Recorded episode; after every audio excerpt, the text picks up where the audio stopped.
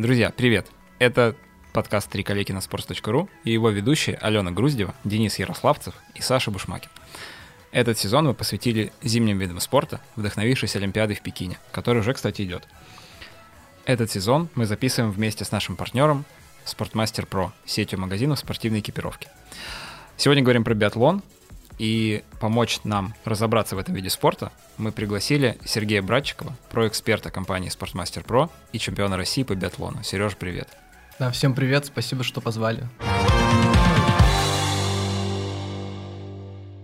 Обычно мы начинаем с э, минутки Википедии в подкасте и рассказываем о том, как появился вид спорта, который мы собираемся обсуждать, но сейчас я просто максимально умываю руки уже месяц э, не работаю в спортивных медиа и вообще забыла о том, что такое спорт, поэтому я вообще не знаю, как появился биатлон в мире.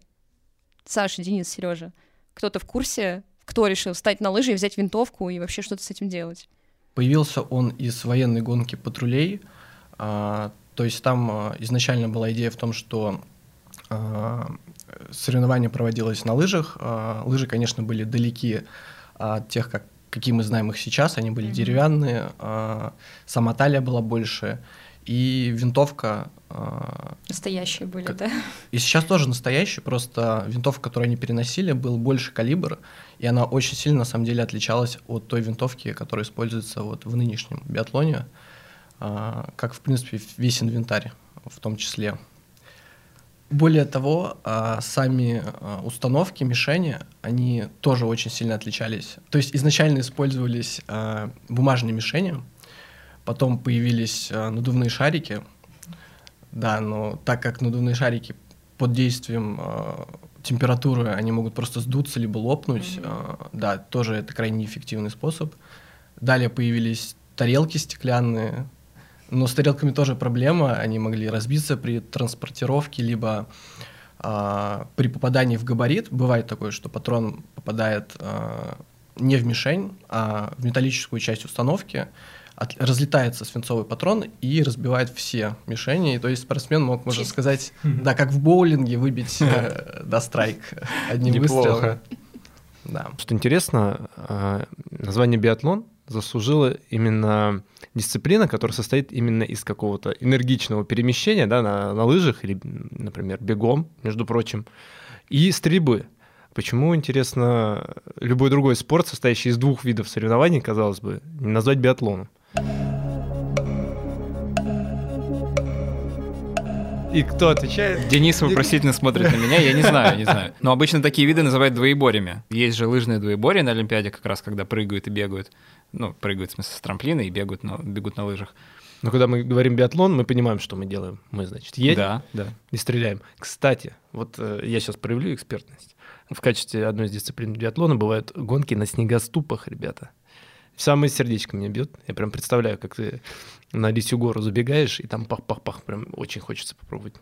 Ну, хорошо, хорошо, разобрались. А, второй вопрос. А, есть ли предположение, почему биатлон так популярен в России? Это не тот вид спорта, в который гоняют детишки во дворе.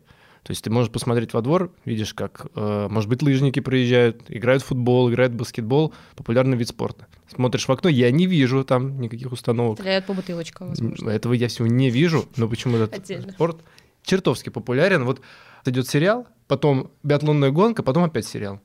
Кстати, еще одна вещь, о которой я хотел поговорить, что для меня, вот, по крайней мере, в детстве биатлон — это какой-то вид спорта только из телека. Нигде абсолютно я его в жизни не встречал ну вот именно сам лично, не, с ним не сталкивался. Даже друг, который занимался лыжами и, казалось бы, биатлоном, он занимался на самом деле ачери-биатлоном. Это а, вид... С луком? Да, да, да. Там используется лук вместо ружья.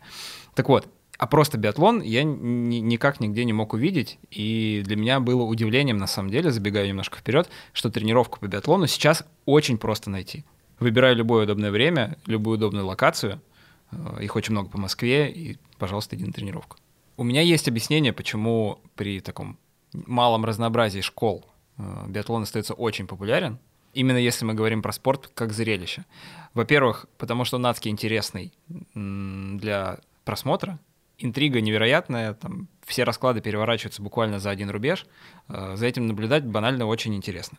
Во-вторых, э, ну, как мне кажется, это успехи наших биатлонистов, потому что я помню там себя в детстве, нулевые и начало десятых, абсолютно всегда российские биатлонисты были в первых рядах, всегда брали какие-то медали, и, конечно, ну, это всегда подогревает интерес. Мне кажется, все-таки успех биатлона в том, что именно а, там есть составляющая циклического вида спорта. Mm-hmm. То есть там совмещены две, казалось бы, несовместимые вещи, и на самом деле это так, потому что даже если представить, как вы бежите соревнования, катались на лыжах уже, mm-hmm. вот, да, и а, это большой очень а, затрат сил, энергии, плюс закисляются сильно мышцы, повышается пульс, а, примерно пульсовая зона это в районе 170-180 ударов в минуту, когда ты подходишь на огневой рубеж уже. И вот в таком состоянии очень действительно интересно, как а, с точки зрения психологии спортсмен будет справляться именно mm-hmm. со стрельбой. Особенно вот есть два упражнения: стрельба из положения лежа и стрельба из положения стоя. И вот очень интересно всегда смотреть, как именно стрельба из положения стоя будет а, идти у спортсмена, потому что все-таки... руки, да. Да, потому что все-таки, когда ты стреляешь из положения лежа, твои мышцы, ну, ты в принципе можешь все свои мышцы расслабить. Начнем с этого, потому что у тебя есть и наплечный ремень, который тебе позволяет а, зацепиться за антапку а, у винтовки и полностью расслабить и правую, и левую руку, и так как ты лежишь вообще на коврике, то все остальное тело у тебя тоже расслаблено.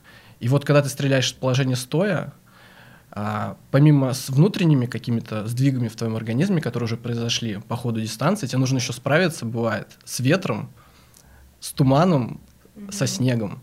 А ветер очень бывает коварный, потому что бывает завихрение, и получается, что ты стоишь а, на огневом рубеже, на первых флажках, которые ближе всего к тебе. Флажки, я сразу скажу, это, а, ну, это флажки, они обозначают просто направление, куда дует ветер.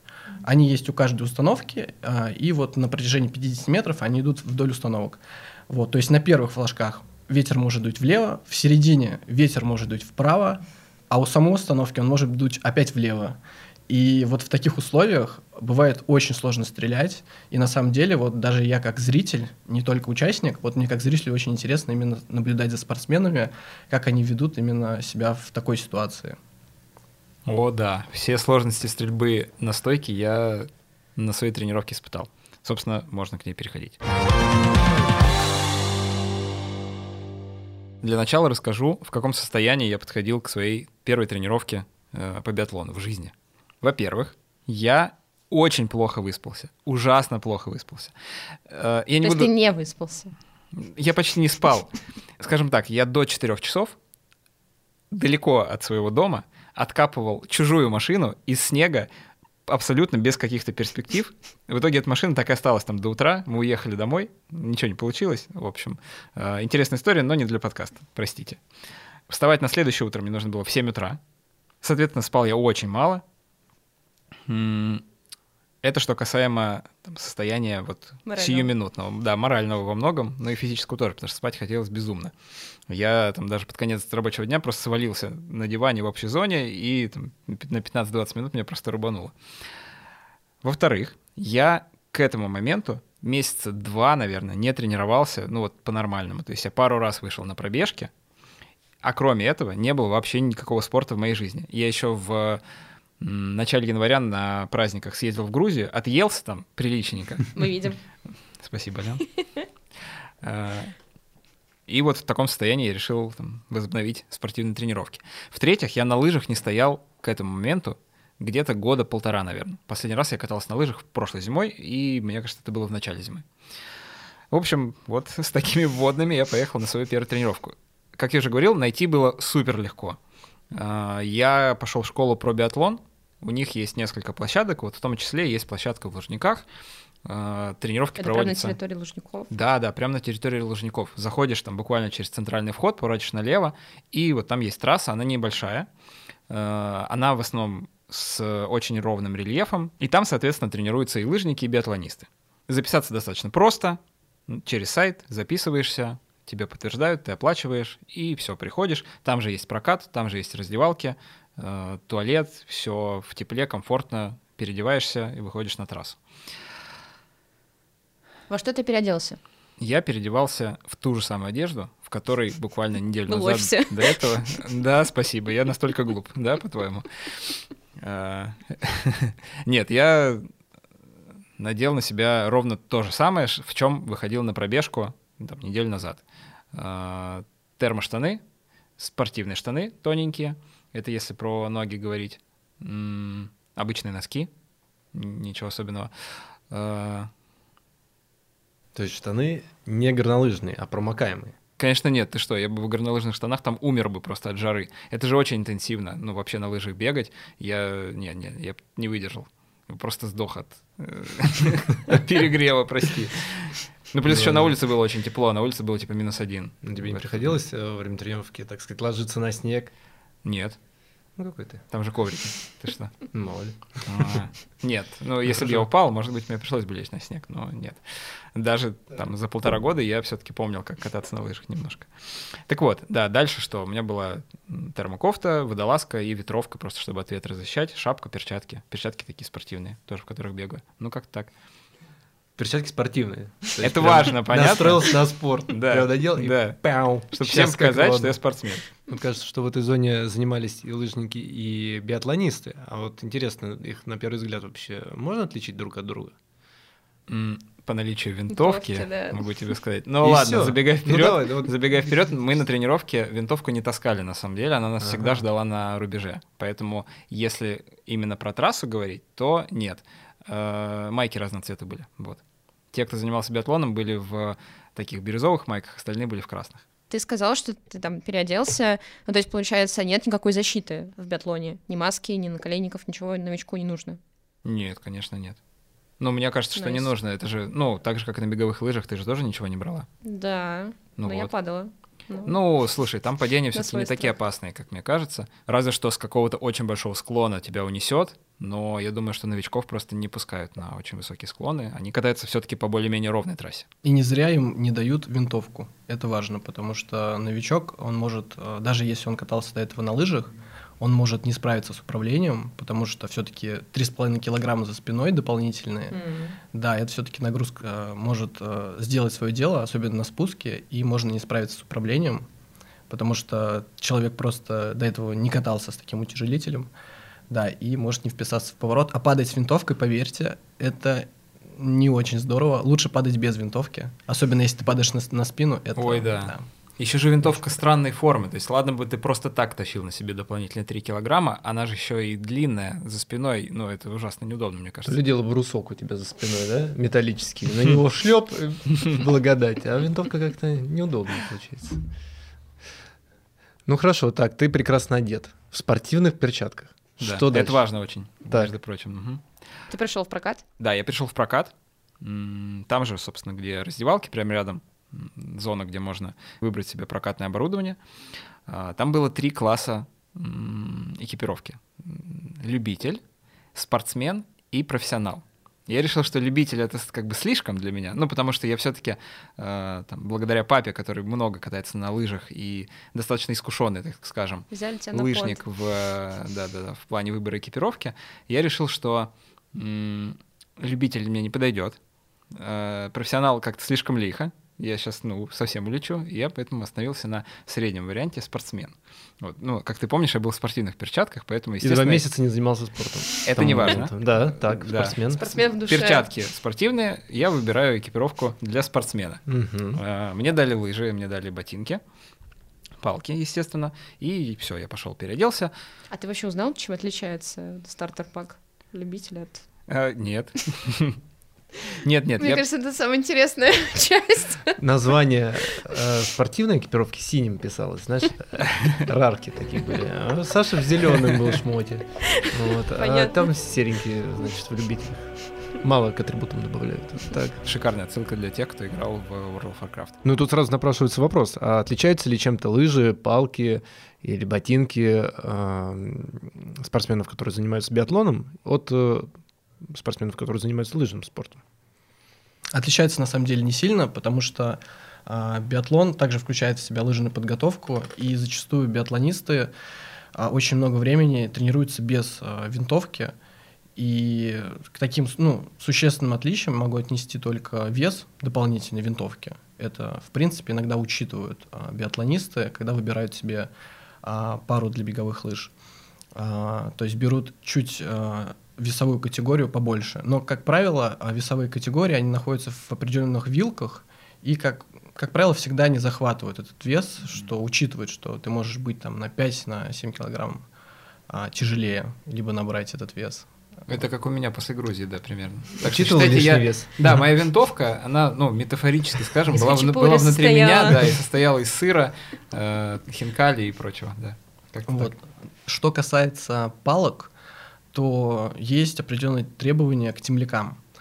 А, К чему? К темлякам это, можно сказать, ручка, к ней крепится темляк, Мгм. обхватывает, да, твою кисть и, собственно, не дает э, палке слететь во время отталкивания. Довольно-таки важная, на самом деле, часть. Вот у меня сразу вопрос. Это же очень удобно постоянно палки отстегивать, потому что ты приезжаешь к рубежу, тебе нужно быстро их снять, взять винтовку в руки, потом быстро эти палки надеть и побежать дальше. Э, Расскажи, да, про отличия очень интересно. Да, а получается, что темляки вообще делятся на быстросъемные и обычные темляки, которые используются в лыжных гонках, а, так как спортсмен беголыжник, ему а, не нужно снимать как минимум два раза лыжные палки на соревнованиях, потому что все-таки вот в спринтерских гонках биатлонист как минимум по два раза снимает и одевает лыжные палки на огневом рубеже. Вот. Поэтому э, темляки должны быть. э, напомни, какие у тебя были темляки, когда ты. Слушай, мне кажется, что это были. как раз классические лыжные, потому что... Тебе приходилось прям расстегивать. Да, мне приходилось э, от- отстегивать липучку, там немножко ее ослаблять, вот так потрясывая немного кисть, вытаскивать ее из темляка, потом то же самое проделать со второй. В общем, э, обычно, э, тоже забегу немножко вперед, по телевизору я видел, что биатлонист, когда подъезжает к огневому рубежу, как раз он вот в моменте, когда он докатывается, он успевает палки снять. Как происходило у меня? Я докатывался до рубежа и все еще возился с палками. Я, может быть, одну успевал снять, со второй я по-прежнему просто стоял на этом коврике, вот, и возился. Потом снимал все и приступал к стрельбе. Да. Ну, тогда могу сказать, что дело не в тебе, потому что у этих биатлонистов либо быстросъемные, когда ты нажимаешь на специальную кнопочку, заглушку на э, палках, и у тебя просто отваливается темляк, то есть ты можешь снять вместе с темляком Ого. Да, и выполнить уже упражнение, стрельбу там из различного положения. Но это не всегда удобно, потому что м, анатомически винтовку, это тоже очень, на самом деле, такой интересный процесс, когда а, подбивают винтовку под биатлониста, то есть анатомически выпиливают из дерева, Прикольно. да, потому что винтовка состоит из металлической части, сам ствол, и из ложа, так скажем. Это деревянная часть, как правило, это сосна, вот, и э, выпиливают э, под- конкретно под биатлониста рукоятку в том числе. И когда э, биатлонист э, использует быстросъемные темляки, у него накладывается два слоя. Это перчатки и плюс еще этот темляк. Второй слой на большой палец. И когда он берет уже за рукоятку, у него просто-напросто может а, указательный палец не доставать до спускового механизма. То есть это может быть а, проблемой. Поэтому биатлонист, как правило, пользуется быстросъемными темляками, которые просто а, выстегиваются очень просто. То есть там нету ни а, системы с липучкой, это просто такой, можно сказать, лента, которая обвязывается вокруг кисти. То есть она такая простая, она давно очень появилась, вот, но до сих пор пользуется спросом. Но при этом, когда ты на трассе и бежишь свой, скажем так, лыжный этап, э, проблем с палками не возникает, они хорошо держатся у тебя в руках, правильно? Они замечательно держатся у тебя в руках, и на самом деле я вот всегда предпочитаю именно такие темляки. Вот для меня э, лучше темляков нету. Начинающим би- биатлонистам тем более советую использовать такие темляки. В общем, биатлонисты вообще не теряют палок, да, насколько я понимаю, когда они бегут? Или бывают случаи? Бывают такие случаи, а, когда тебе спортсмен сзади, особенно в контактах а, Палка соревнованиях, в тебя. наступает тебе на палку, да, не специально, э, таких мало биатлонистов, которые это делают специально, а, наступает на палку, и если у тебя все-таки, да, вот первый вариант, который я сказал, которым Мгм. я сам пользуюсь, может вылететь очень просто. Если все-таки у тебя темляк с липучкой, он надежно крепится за кисть, и палка не вылетит 100%. То есть, ну, в таком а, ключе, да, это минус, можно сказать, определенный. Ты палки не терял? Я палки не терял. Я их только очень долго отстегивал. Далее, если смотреть э, по таким особенностям, требованиям к инвентарю, то касаемо ботинок, это все то же самое абсолютно. Главное не на классике кататься. То есть, если мы говорим о а, лыжном спорте, а, о коньковом ходе, то если ты поедешь на классических ботинках, тебе просто будет неудобно, а, у тебя будет портиться техника а, только потому, что у тебя не будет держать голеностоп. Но это не так критично, так скажем, а, как, допустим, а, катание на лыжах а, в биатлоне, потому что это уже травмоопасно, если честно. Потому, ну, я был свидетелем некоторых случаев, когда а, спортсмены ломали себе голеностоп, О, используя, да, не используя скобу, которая используется в коньковом стиле, поэтому а, это, да, вот это вот не так смешно. Вот здесь вот нужно очень аккуратно подходить к выбору а, оборудования, инвентаря и брать только коньковые ботинки со скобой, которая держит голеностопный сустав, потому что а, когда вы будете заходить на огневой рубеж, ложиться на а, изготовку, вот в этом моменте может быть очень травмоопасно. Могу еще сделать замечание по поводу перчаток. Я думаю, с перчатками были проблемы во время стрельбы, потому что все-таки, когда спортсмен ложится на изготовку, на огневой рубеж, а, перчатки должны быть, ну, их нужно либо вообще снять, если у вас нет прорези, либо сделать а, небольшой прорез на указательном пальце, чтобы можно было этот указательный палец снимать во время стрельбы, потому что спортсмен он должен чувствовать а, спусковой механизм, потому что по правилам вообще это 500 грамм утяжелителя, на самом деле это не так много. То есть в перчатках а, ты можешь просто, ну, твоя сенсорная система может просто не понять, где Мгм. заканчивается холостой ход, и ты можешь просто сделать а, самострел, даже не в установку не попасть. Поэтому, да, это тоже важный момент касаемо экипировки. Нужно учитывать. К тренировке. Ты доехал до старта. Я доехал до старта. И вот эти полкруга, я не знаю, круг, наверное, там примерно, может быть, метров 500 был. Ну, Мгм. примерно как так, не очень большой круг. Вот эти полкруга, пока я ехал до старта, я... Устал. Нет, я не устал. Я был в каком-то таком невероятном воодушевлении. Мне казалось, что я так классно еду. Ну, просто потому что это очень забытое чувство, когда ты полтора года не стоял на беговых лыжах, и потом снова ты на них возвращаешься. Несколько хороших отталкиваний, летишь, все прекрасно вообще. Я так рад был, так счастлив. Собственно, добрался до старта. Сначала нам сказали проехать пару кругов просто разминочных. Вот, я по-прежнему а, проводил их в таком же удовлетворении. Все очень нравилось, все классно. Приехал. Дальше нас поставили к э, огневым рубежам и показали, как правильно принимать позицию для стрельбы лежа. Как нужно ставить колени, как нужно там, разворачивать ноги, куда ставить руки, э, куда класть палки. Кстати, вот, как вы думаете, куда нужно класть палки при стрельбе лежа? Я сейчас подумала, что, ну, в принципе, можно их куда угодно кинуть, ведь это же есть какой-то регламент, да? Меня за это сильно отругали. Я дважды неправильно положил палки при стрельбе, и меня тренер прям очень крепко отругала за это. Вот. Может, параллельно телу, вдоль, вот так. Э, мимо. Не знаю, Ну, скрестить на спине. Я не знаю, Скрестить? как что. да, Как что, как мечи? Да? Ну, Типа так. Да, как Как Ведьмак, два меча, да? Серебряный для, для чудовищ и стальной для людей. Прекрасно. Близко. Но, кстати, близко, да. Не обязательно мне вообще что-то говорить. Нет, Денис, давай, твоя версия. Складываешь их как человек с обсессивным расстройством параллельно на углу коврика. Да? Нет, нет, мимо. Эх, я бы так скажу. Сереж, давай правильный ответ. Ну, на самом деле, есть несколько положений а, палок, и спортсмен, на самом деле, волен выбирать а, практически любое, которое не мешает спортсменам а, с правой и с левой стороны от него, а, и не выходит за пределы коврика на уже непосредственно огневой рубеж. Поэтому, в принципе, я, наверное, думаю, что тебе посоветовали положить на ноги, На ноги сзади. на ноги, Перпендикулярно Мгм. телу. на да. ноги сзади. Потому что при а, уходе, когда ты выполнил упражнение а, стрельбы из положения лежа, ты встаешь обратно на колени, и в этот момент у тебя есть ну, хорошая возможность просто дотянуться до этих Мгм. палок, тебе никуда далеко тянуться не нужно, взять в руки и поехать дальше. Вот также есть положение, когда ты кладешь, ну, если ты правша а, с правой стороны от себя а, под правую руку. То есть ты выполняешь стрельбу, оставляешь винтовку в данном случае на рубеже, берешь палки и едешь спокойно дальше. Потому что во всех других случаях можно их просто потерять, а ты можешь их случайно задеть ногой, они упадут на коврик другого спортсмена, тем самым составив ему неудобство. Вот поэтому, да, есть... он бежит с твоей палкой. Наверное, были такие случаи, что, да, путали палки. Да, не очень, наверное, приятные. Это как Алена на Я своей делала ссылку, тренировке, да, да, да.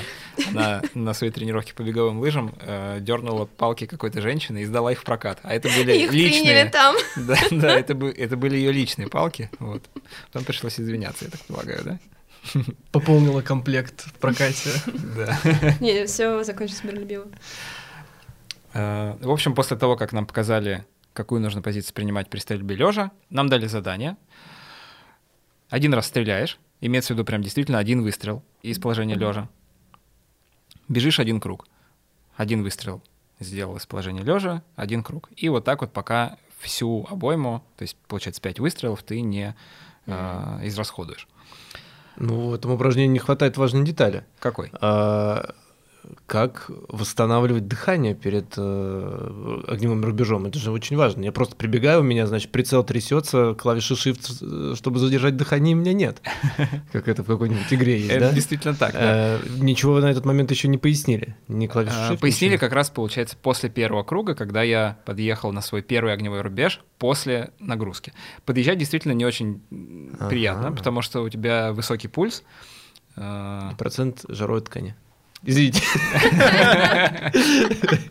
Да. Я, На самом деле, Саша выглядит очень атлетично. Я не знаю, чем мы к нему пристали. Нет, я ну как просто поддержала. Даже как неудо- неудобно. Ну Почему вы его так... Я на вас оторвусь еще. Он сам рассказал, да, съел Уровень пару хинкали, с кем не спортсмен. бывает. Ну, извини. Э, Жирный. Спасибо, Денис. Ой, ладно, давайте. В общем, на самом деле нас не, не погружали очень глубоко, просто посоветовали сделать глубокий вдох, глубокий выдох, глубокий вдох, полувыдох и на полувыдохе задержать дыхание, после чего уже ты прицеливаешься и выстреливаешь. Э, Вопрос к Сереже. Как правильно контролировать свое дыхание перед стрельбой? Разные спортсмены используют разные техники. А, некоторым, я могу сказать, сразу может будет удивление у вас вызывать, но легче подходить на высоком пульсе. А, есть такие спортсмены, да, которым э, комфортнее и быстрее стрелять, и, и точнее, самое главное, когда они подходят на высоком пульсе, потому что это для них оптимальная просто пульсовая зона для их темпа ритма стрельбы. И в этом нет ничего удивительного. Конкретно меня вот эта особенность не касается. Мне намного легче сбрасывать темп перед стрельбой. То есть для меня это примерно такие ориентировочные 100 метров, где я уже перестаю идти так интенсивно, как раньше, и полностью переключаюсь с точки зрения даже психологии на стрельбу, потому что э, очень важно, чтобы точно отстрелять, выйти из гонки в этот момент. То есть на, на трассе ты конкурируешь э, с соперниками, а уже на огневом рубеже ты э, конкурируешь сам с собой. То есть тебе нужно победить себя в первую очередь. По этой причине, да, ты сбрасываешь э, свой ход, снимаешь уже на подъезде к рубежу палки, то есть, в принципе, можно без проблем освободить руки, а, и уже непосредственно, когда подъехал, лег, а, вот то, что тебе дали совет, нужно делать а, глубокий вдох и выдох, это очень правильный совет, потому что это а, вентиляция легких, ты продуваешь легкие, тем самым у тебя быстрее идет восстановление пульса. А, и, кстати, что самое важное, учат стрелять между ударами сердца. То есть это очень важно. Ну, не всегда это получается, но вот у профессиональных спортсменов, да, у них на уровне просто автоматики получается так, что они выстреливают, когда а, именно идет расслабление сердечной мышцы. Да. Вау, это, конечно, высокий уровень, да. Нет, такому меня не учили. Но я думаю, что я бы вряд ли смог прок- проконтролировать, честно говоря, такое. Да, а вдох, полувыдох это, это, это стандарт, потому Мгм. что если ты полностью выдохнешь, а, твоя мушка уйдет вверх. Да. Если ты не, до, а, не довыдохнешь, так скажем, да, если у тебя останется много кислорода в легких, то у тебя мушка будет внизу. Вот поэтому нужно, да, сделать примерно полувыдох, и а, на задержке дыхания у тебя сразу же после задержки дыхания не так много времени. Надо понимать просто, что пульс бьет сильно. У тебя примерно есть 2 секунды, чтобы выдавить предупреждение и плавно додавить, уже сделать сам выстрел. Вопрос к Алене Денису. Попробуйте угадать, сколько мишеней я закрыл вот во время своего первого упражнения. Ну, что значит закрыть? Прям. Ну, попал, в смысле. ну, там Сколько выстрелов я Пять, попал? э, Да, всего пять, всего а. пять. Ну, не больше пяти. Уже давайте. Солидный вывод. А ветер был? Э, Нет, кстати, тогда не было. Я вспоминаю параллельно, э, Саша же не ходил ни на один стрелковый вид, по-моему, в подкасте. Ну, то есть у него нет как бы как На чит-кода. всю стрельбу ходил Денис, да, ты как раз, да, отвечаешь на... Я по доскам, ты по стрельбе. Поэтому, М, Я Я ставлю думаю- на три. я думаю, ноль. Просто Саня смазал все. И где-то... В чужой попал. У меня есть тоже предположение. Я вижу э, хитрое лицо Александра. Мне кажется, он попал все. Я попал четыре раза, да. Да Но, что ты э? Но сразу скажу, это было легко, потому что было очень маленькое расстояние. Было всего 10 метров до мишени, и из 10 метров, конечно, уже достаточно просто было попадать. Я, мне кажется, А как сколько в раз большом смазал биатлоне расстояние? 50 метров. М. М. Правильно же? Да, все правильно. И Что ты тогда тренировал, друг мой? Слушай, ну на самом атаку? Зимний тир. Нет, на самом деле достаточно сложно действительно задержать дыхание и э, не допустить вот этого колебания винтовки у тебя в руках. То есть нужно поймать действительно этот момент, когда у тебя там, ты замираешь как бы в, одно- в одном положении. Это действительно длится очень мало времени, и нужно успеть в этот момент выстрелить. Я рассказывал, что первую часть своей тренировки я был в полном восторге от того, как же классно снова встать на лыжи и получал гигантское удовольствие от процесса. Смотрите, моя тренировка началась в 20.00. В какой момент я впервые посмотрел на часы в настроении «Ой, господи, когда это закончится?» Я уже Этот момент, устал. кстати, почти в каждой тренировке есть. Да, такое бывает практически в каждых тренировках, и важно такой момент перетерпеть, но вот э, вопрос к вам, когда он случился. Еще важный момент, э, те круги, которые мы бежали уже вместе со стрельбой, были с э, горками.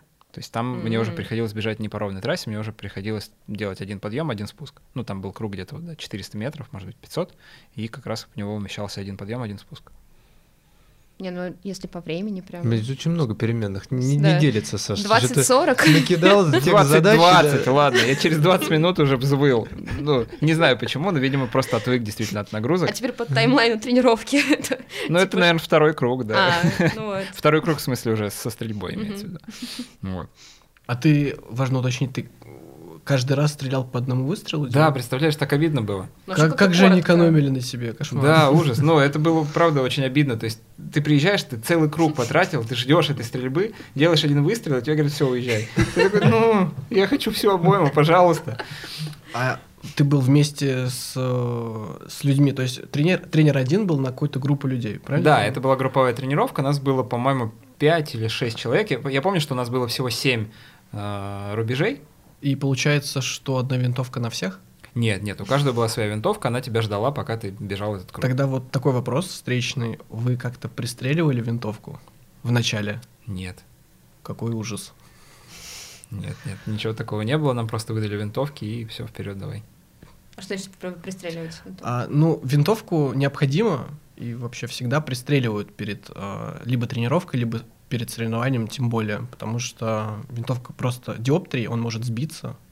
Пристрелять это значит э, сделать необходимые поправки, которые сместят э, таким образом диоптрическую мишень, э, чтобы навести и правильно э, попасть, э, условно говоря, в установку. Потому что а, когда мы убираем винтовку в сейф, в теплое помещение с улицы, происходят определенные физические явления, которые а, расширяют а, этот материал, да, и когда мы выносим обратно на холод, противоположные тоже происходят. И получается так, что а, поправка, она смещается, и каждый раз, когда спортсмен выходит на тренировку, даже это есть его личная винтовка, ему нужно пристреливать хотя бы 10-15 патронов, уделить этому, чтобы правильно ее пристрелять, чтобы она именно под тебя а, била в цель, так скажем. Я думал, вас а, пристреляли. Возможно, их настроили заранее э, как-то, ну, без, без нас. Без тебя, да, это не работает. Это вот именно здесь очень важная составляющая, что должен быть ты с винтовкой. Но, наверное, тренеру виднее было. Ну, пневматика, скажу честно, она как бы прощает ошибки, но все равно ты молодец, что четыре раза попал. Это для этого это очень круто, могу тебе сказать. Класс, спасибо. Ты прям прирожденный стрелок.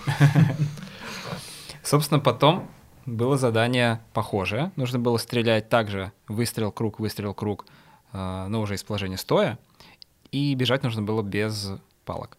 М. Вот, то есть уже без подъема, то есть там просто коньком, плоский да? круг. Ну, конечно, коньком, да. Наверное, где-то вот в начале этого упражнения я второй раз посмотрел на часы, увидел там 20-34, подумал, еще целый час, ладно, я А, выдержу. полтора часа Да, длилась? тренировка полтора часа шла. Но хоть я вот там и поначалу смотрел на часы и ждал, э, когда же закончу, к концу все нормализовалось, и я в какое-то вот такое состояние потока вошел, когда у меня уже не требовалось ждать конца тренировки, я нормально, спокойно занимался. Но я думаю, что это типично для многих очень тренировок. У меня такое часто бывает и во время бега, например. Ну, содержание звучит довольно предсказуемо. То есть ты занимался прям биатлоном всю тренировку. Да, А если говорить о тренировках таких продолжающих уже спортсменов или профессионалов, они состоят только из вот симуляции, собственно, гонки или есть какие-то более узконаправленные тренировки? На самом деле, вот то, что было сейчас описано, это похоже на узконаправленную тренировку, отработка вообще первого выстрела, можно так сказать. Я боюсь, что меня не пустят просто в лужники из-за моего хейта. Но, а, наверное, что-то я просто не понимаю, там как-то все по-другому идет. Вот, но на самом деле, если бы я был тренером, я бы дал бы все-таки пострелять хотя бы 5 выстрелов сделать, чтобы понять вообще, что такое биатлон, потому что биатлон, э, ну, как бы это нужно совершить а, на огневом рубеже 5 выстрелов. И получается, что тренировки проходят а, вообще иногда без винтовки. Тренировки с винтовкой, как правило, называются комплексные тренировки. Это когда спортсмены выходят а, на тренировку вместе с винтовками а, и совершают передвижение как на лыжах, а, так и на огневом рубеже, имитируя стрельбу. Это, можно сказать, самая приближенная к соревнованиям тренировка, которая есть в комплексе у биатлонистов. Но помимо этого есть тренировки вообще без винтовок. а лыжная подготовка — это огромный пласт, а, который стоит в основе любых а, достижений в этом виде спорта. Поэтому даже классикой а, биатлонисты иногда катаются. Вот я никогда не любил классику, могу сразу сказать. Это мой не- нелюбимый стиль передвижения. Вот, хотя тренер меня постоянно заставлял кататься. Вот, потому что после соревнований это очень а, хороший стиль передвижения, который задействует другие мышцы и дает отдохнуть мышцам, которые были задействованы вот в коньковом стиле передвижения. И бывают такие тоже тренировки, когда ты стреляешь по одному патрону, бывает, что стреляешь по 2 плюс 3, бывает, что отрабатываешь вообще эстафетную гонку. В эстафетах знаете, сколько выстрелов дается? Э, Я знаю, да, вопрос к ребятам. Не в курсе. Ну, насколько я помню, там дается три дополнительных патрона для того, чтобы можно было промахнуться. Наверное, раз, да? Все правильно сказал? Да, Да. все отлично. Так. Уделал, уделал. Да, не зря я там на фоне в, игры компьютерные играл.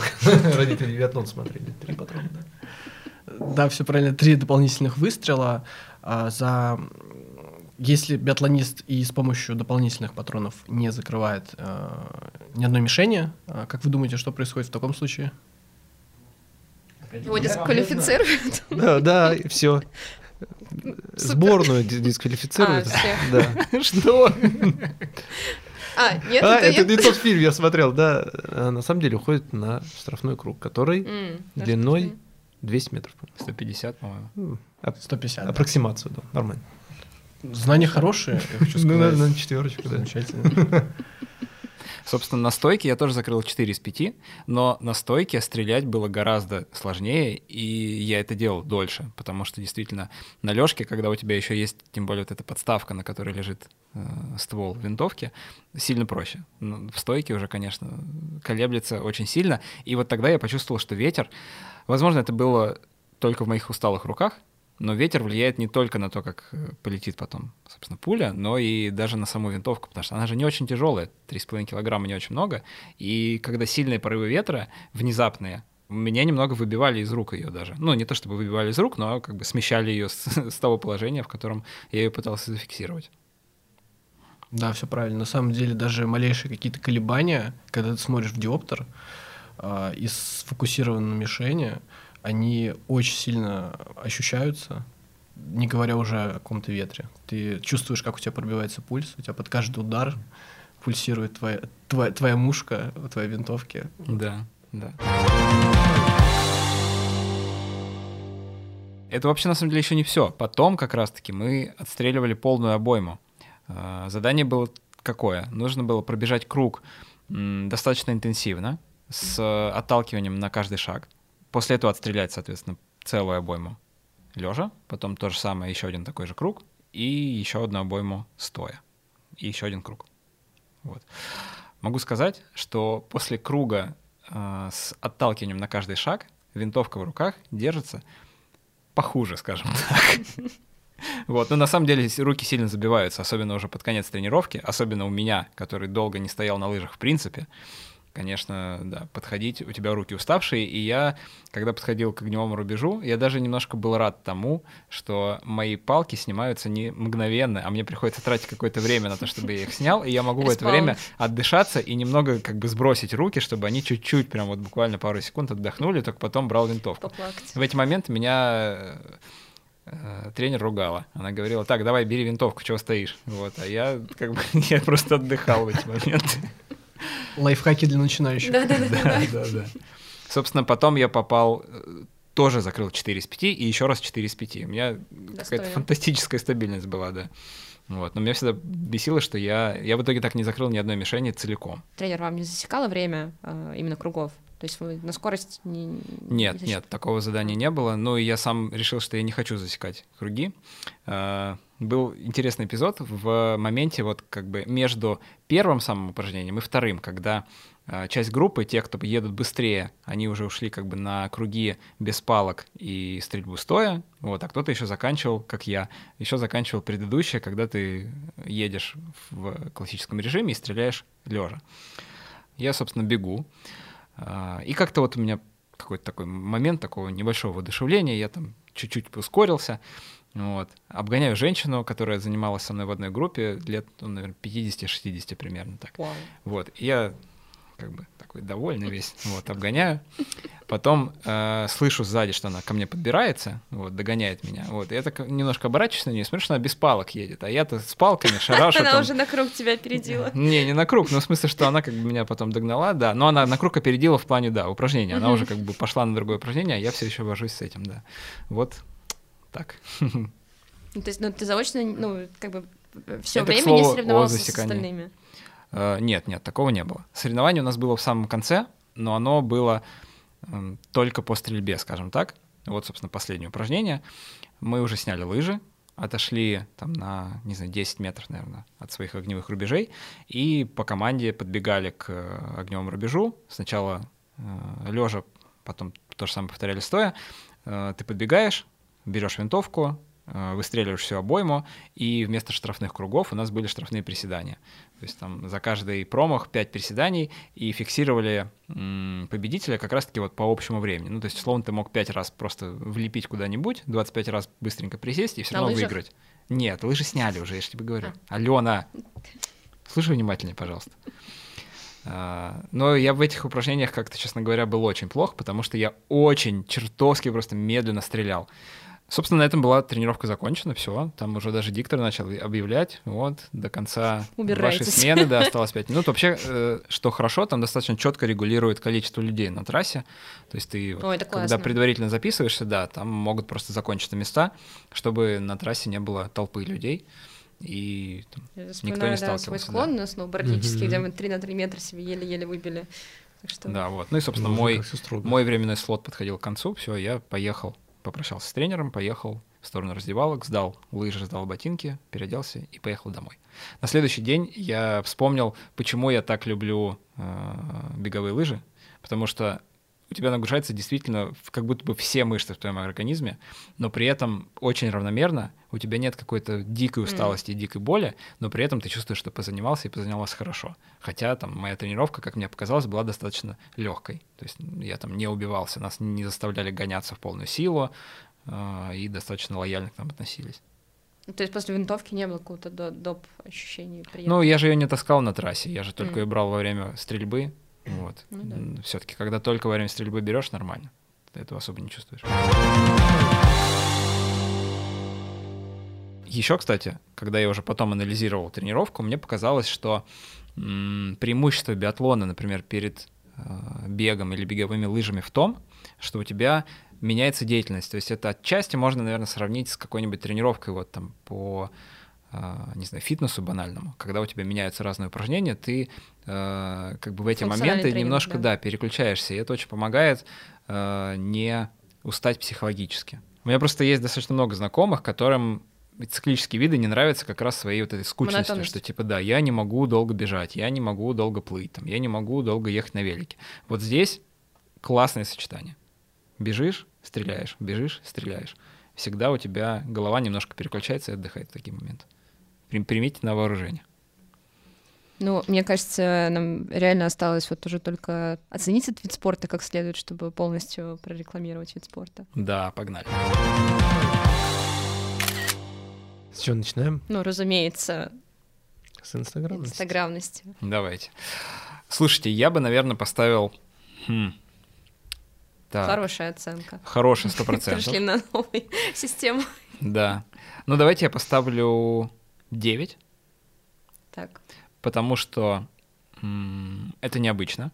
Ну, я не часто, честно говоря, встречал в своей ленте фотографии людей с Оружием. биатлонной винтовкой, да.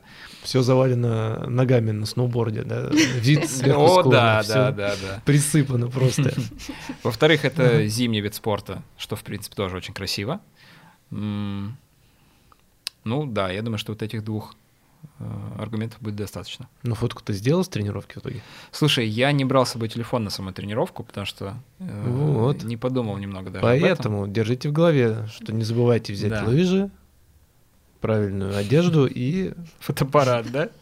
Напарника, напарника, которому да. вы вручите, или напарницу. Ну, кстати, в конце тренировки тренер фотографировал нескольких вот участников моей группы. Платно, что ли?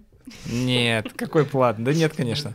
Но да, я, я, я не был в их числе, потому что я просто забыл телефон. Но я сделал фотографию потом, там, в принципе, красивая трасса, и вот я сделал такую панорамную, скажем так, фотографию именно самой трассы. Видео в рилсы надо записывать, э, как ты стреляешь, закрываешь пять мишеней. О, да, точно, точно. Блин, вот это упущение было. Ну, Вообще, придется идти еще раз. было с э, GoPro-шкой вот так круг тебе хотелось сделать, как то типа едешь, едешь. А Это что-то в стиле Ильина Шулера получается. Да-да-да, да, реально. Хардкор биатлонный. Фильмы от первого лица там. Да, со стрельбой. Это, по крайней мере, очень необычно будет. Сто процентов. Сто процентов. Ну, кстати, Сереж, э, у тебя же есть Инстаграм? Да. На сколько процентов он состоит из э, фоток на лыжах с винтовкой, биатлонной и так далее? Он почти на 90% состоит из историй, связанных с лыжами. А, биатлоном а, так часто я не занимаюсь, а, по понятным причинам, что я уже ушел с профессионального спорта. В Москве очень большие проблемы с настоящими стадионами биатлонными, ну, непосредственно с требованиями, как угу. на официальных соревнованиях, 50 метров, малокалиберная винтовка э, с патронами кольцевого воспламенения то есть огнестрельными непосредственно. Вот, только на крайних. Это по технике безопасности сделано, что логично, находятся а, биатлонные стадионы а, в, вдали от населенных пунктов. Вот, и поэтому, чтобы нормально потренироваться, нужно выезжать либо в Пересвет, а, либо в Рязанскую область. Это вот такие, да, наверное, самые mm-hmm. ближайшие такие биатлонные стадионы, вот, где можно из огнестрельного оружия пострелять. Из пневматики я настрелялся в детстве. Вот, это мне прям меня это насытило, потому что все-таки винтовку э, с настоящими пороховыми патронами дают э, не сразу же. Ты начинаешь сначала с пневматики, да, и это занимает очень много времени у тебя. Вот. Э, конечно, намного интереснее. Вот я всем советую, если есть будет такая возможность, попробовать из огнестрельного оружия. Это совсем другие ощущения, абсолютно. Ну все, командировка в Пересвет. Да, или в Рязань. Ты после работы поехал? Да, я поехал после работы, она у меня начиналась в 8 вечера, где-то в 7 я спокойненько вышел из офиса. Ну ладно, я, я говорил, что я опаздывал, да, я чуть позже вышел, чем нужно было, но не суть. Э, в целом, с учетом того, что много тренировок по Москве, ну вот если вы совсем любитель, и вам э, пневматическая винтовка еще не надоела, то как будто бы это очень доступный вид спорта, при этом очень неочевидный, как мне кажется. Удобно заниматься и после работы, можно заниматься и до работы. А, Я думаю, что без проблем можно заниматься и всей семьей, поэтому за совместимость я там легко поставлю 9. Ну, 10, просто давайте считать, что это там фитнес-клубы, которых, естественно, больше. Ну, здесь девятку вообще легко я готов Ну, дать. я прям затрудняюсь моделировать ситуацию, когда прям биатлонная семья, это же нужно, чтобы и ты, значит, любил заниматься. А ребенку чтобы- же винтовку не дадут, он будет, Да, наверное, да, переживать. Ну, мягко скажем, переживать. Ну да, да. Вот, С слезами. э, интересный момент. С какого возраста ребенка, в принципе, можно заинтересовать биатлоном? Может быть, вот эти вот лыжные гонки, да, а вот со стрельбой мы помним из прошлого сезона есть проблемы. Увлечь ребенка стрельбой не так-то просто. Не Серё- всегда законно. Тем более, да. Сереж, не подскажешь вообще, с какого возраста, э, скажем так, э, адекватно будет отдать ребенка в биатлонную секцию? Вообще, а, чем раньше, тем лучше, но надо понимать, что с раннего возраста ребенку не дадут винтовку, вот, он будет а, заниматься исключительно лыжной подготовкой. Вот по себе могу сказать, начал я стрелять э, с 9 лет а, из пневматики а, под контролем тренера э, с инструкциями по безопасности. То есть этому уделяется огромное количество времени, ты должен все выучить, куда ты можешь направлять винтовку, куда не можешь направлять, когда она у тебя может в состоянии заряженной находиться. Вот. И это очень важные такие моменты. Вот, но на самом деле, вот могу про себя сказать, мне было очень интересно именно стрелковая часть э, в биатлоне. Не знаю, каким детям не интересно это. Ну мне да, кажется, возраст это, там Counter-Strike и всяких таких вещей. мне кажется, это безумно, да, интересная вещь. Да, я тоже Ну. так думаю. Это супер притягательно. Ну, я, знаете ли, сравниваю со стендовой стрельбой, может быть, э, действительно я не прав. То есть я помню, что вот Вадим Мухметьянов, который у нас М. был го- гостем э, в выпуске про стрельбу, рассказывал про стрельбу, когда просто, значит, ребенок становится и стоит и пялит мишень. Тут, конечно же, э, сложнее сосредоточиться. А в биатлоне, да, может быть и правда неудачный пример. Пялит в мишень. Ладно, с девяткой согласны? Да я думал, ты десятки раскладывать будешь, а ты тут... Ну, я скромничаю немножко. Да. Ну. Нормально, нормально. Травматичность. Ни слова не было сегодня сказано вообще. Ну-ка. Слушай, мне кажется, что это очень нетравматичный вид спорта, потому что, опять же, мягкая нагрузка, нагрузка распределяется равномерно, у тебя и на верхнюю часть тела, и на нижнюю. Единственное, что мне показалось не очень безопасным, это, наверное, когда ты лежишь на стрельбе, у тебя там ноги разворачиваются. Вот у меня в голеностопах были не очень приятные ощущения, потому что они как будто бы вы- выворачивались так, как мне не очень бы хотелось. Но это вот, я, знаете, уже докапываюсь прям вот до каких-то деталей. Ну, вообще, Сереж что-то говорил про голеностоп, я помню, когда про ботинки мы говорили. Что-то страшное там было, да? Да, но я не буду повторять эти страшные слова, а, но на самом деле все правильно. А, Даже спортсмен может испытывать не очень приятные ощущения, потому что просто это не очень естественное положение в суставах, когда у Мгм. тебя так разведены ноги из положения лежа, плюс у, у тебя еще лыжи, которые имеют тоже свою площадь, и они как бы не дают а, особого никакого Мгм. никакой амплитуды в суставах. И я в первые а, занятия тоже испытывал такие ощущения, и на самом деле потом болели ноги. А, но как бы а, организм и опорно-двигательный аппарат, он привыкает со временем, поэтому не надо этого пугаться. Пару тренировок, и вы уже не будете этого замечать даже. В общем, я готов э, чуть ли не 10 поставить здесь, потому что я плохо себе представляю ситуацию. Ну ладно, разве что, наверное, падение с винтовкой, да, это вот прям плохо. Давайте 9. Ну, если откинуть мой все еще оставшийся страх получить э, лыжной палкой под ребро, вот, который у меня все-таки остается. И ни разу не видел, но почему-то уверен, что он меня ждет. Меня прям чешется под ребром. Слушай, да, это какой-то редкий случай. Ни разу вот за все время, что я на лыжах катаюсь там с пяти лет, у меня никогда, я не, не и не видел, и на себе не испытывал вот такой ситуации. Это что-то какая-то фанта- фантастика. На самом деле это вот такие очень частые навязчивые мысли у людей, которые ну, не- либо не катались на лыжах, вот, либо катались очень мало, что в тебя прилетит да, либо в глаз, либо в голову. Мгм. На самом деле, вот когда... Когда ты катаешься на лыжах, а, то удивительное чувство пространства а, вообще у организма человека, что ты просто держишь такую дистанцию, даже когда ты начинающий, что ты полностью контролируешь а, палку соперника, либо палку просто человека, который едет впереди, вплоть до миллиметров.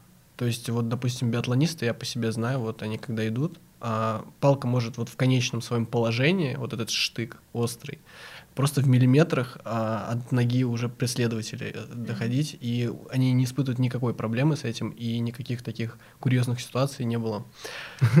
Курьезно получается,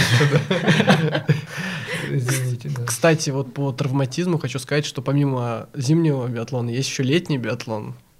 Типа на лыжероллерах? Да, и если зимой падать и с винтовкой, это довольно-таки мягко. Ну, можете посмотреть, в интернете очень много нарезок видео, как биатлонисты падают.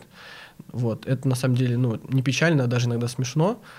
Вот, потому что, ну, довольно-таки мягко это происходит и безболезненно. То если брать э, летний биатлон, э, это уже не смешно, потому что биатлонист, он как бы передвигается на лыжероллерах по асфальту. И да, на биатлонных стадионах такой рельеф местности, что зачастую можно раз, разогнаться со спусков до 80 км в час. Вот, да, шлем это прям обязательный, э, обязательная защитная часть вот именно в летнем биатлоне. Ну да, в летом у тебя есть защита, и, я так понимаю, и на коленях, и на локтях, ну и голова, само собой. Ну, так как мы говорим про зимний биатлон, да, я при своем же мнении останусь, оставлю девятку. Согласовано. Деньги. Смотрите, я потратил на свою тренировку 1200 рублей за саму тренировку групповую, и мне кажется, что это порядка 1200 или 1400 на прокат инвентаря. Но помните, что я брал не для любителя, а для спортсмена. Вот, поэтому она стоила немножко дороже. А, собственно, это все. Это все, что я потратил. И это все еще дешевле сноуборда. Ну, то есть, мне кажется, что биатлон это типа какая-то более такая сложная тренировка в плане организации. Ну да, и вообще ну, вида и того, что там. Слушай, ну склонов как бы тоже не очень много, поэтому там попробуй доберись еще. Ну, а почему дешевле сноуборда? Ну, я, например, 2 500 за занятие заплатила. Только за занятие. И там еще инвентарь в прокате в 700. Я боюсь, если будет э, индивидуально... И Да, индивидуальная тренировка 3 200, по-моему, стоит. А, Поэтому я же брал группу, да, да, да. да Поэтому так будет, наверное, подороже, да. А по инвентарю могу сказать дешевле.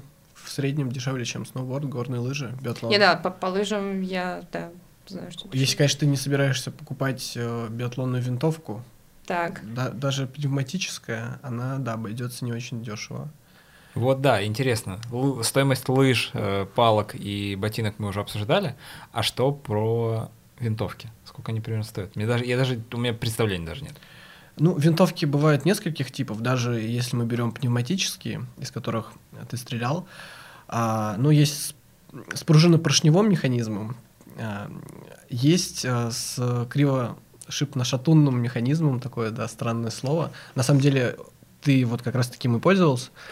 Вот, ну вот, а, вот второй а, вид винтовки, из которой ты стрелял, она обойдется примерно, если ты решил ее покупать, в 100, в 150, то есть такая вот вилка примерно, тысячу рублей. Угу. Вот. И, кстати говоря, я по юридической стороне вопроса насчет пневматики не скажу, но вот насчет настоящих биатлонных огнестрельных винтовок, а, у тебя даже не получилось бы ее купить. Потому что лицензия нужна на... Лиц... Да? Да, нужна лицензия. А, это может делать только юрлицо. Но, кстати говоря, физическое тоже может, но для этого ты должен быть э, профессиональным спортсменом от, mm-hmm. по-моему, мастера спорта. Ты должен удовлетворять там кучу требованиям, хранить ее дома у себя, не допускать третьих лиц, у тебя должен быть сейф дома стоять, там по хранению, по транспортировке, ряд ограничений, ряд вопросов. Поэтому, как правило, биатлонные винтовки находятся в собственности у юридических лиц, у, у спортивных школ. Я вижу, что Денис улыбается. Это да, значит, что рубрика «Три копейки», да? Сейчас будет рубрика «Три копейки». Если ввести э, в поисковую строку на маркетплейсе на легальном маркетплейсе, естественно. Винтовка для биатлона. К сожалению, вы получите выдачи только кружки, подушки и э, пистолет, который стреляет резинками. Вот. Это, конечно, вариант. 700 рублей. И Ну, ре- ребенку можно дать. Да, мишень вы поразите. Ну, что шарики, например, тоже. можно, да, ре- резинкой.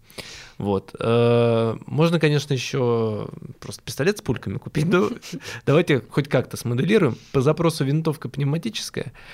А, Есть варианты за 500, ну, 500, прошу прощения, за 5000 рублей.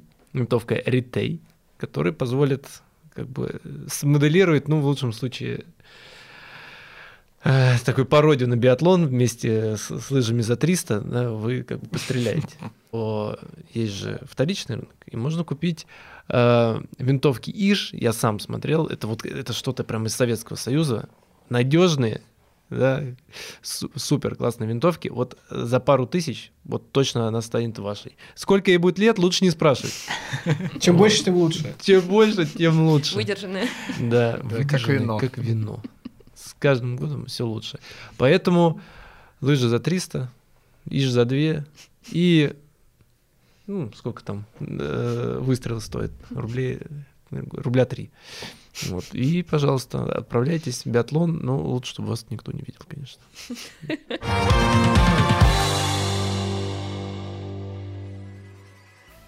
Саш, три слова, которыми бы ты описал тренировку. Эй, это мой прием. Я тебя А так я спрашиваю обычно. тебе- Ты так сказать, используешь мои же заклинания салютую. Против меня, да. Давай первым я назову полет. Второе я назову дыхание, потому что, ну, на этом ты М. концентрируешься, на самом деле, во время стрельбы. Давай я назову усталость третьим словом, потому что, как я уже говорил, Ты устал. я устал, да. Спасибо, да. Э, Ну, я имел в виду, да, я имел в виду, конечно, равномерную нагрузку на весь организм. Все, друзья, выпуск подошел к концу, так же, как и наш зимний сезон. Мы уходим на каникулы на пару месяцев, вернемся уже весной этого года. Сереж, спасибо, что просветил нас в биатлоне, много интересного рассказал, много нового мы узнали, я уверен. Особенно Алена, конечно. Нет, вот вообще, кроме шуток, кроме шуток, я теперь точно посмотрю какую-нибудь ближайшую гонку, и исходя из того, что объяснил Сережа, рассказал про там состояние спортсменов, я точно буду смотреть, и мне точно будет интереснее. Это прям... Но это не сложно, сейчас Олимпиада идет. Да. Так что да, спасибо большое. Да, вам спасибо, что позвали. Ну и спасибо, конечно, Спортмастер Про, потому что все эти выпуски, все эксперты случились, в том числе благодаря ним, и мне кажется, вышло классно. Да, получилось здорово. Занимайтесь спортом, кайфуйте, получайте удовольствие. Слушайте наш подкаст на любых платформах, где вам так удобно. Заходите в раздел здоровья на sports.ru и читайте про спорт как занятие. Мы побежали отдыхать, Смотреть Олимпиаду. да, смотреть Олимпиаду. Услышимся через пару месяцев. Пока. Пока. Пока.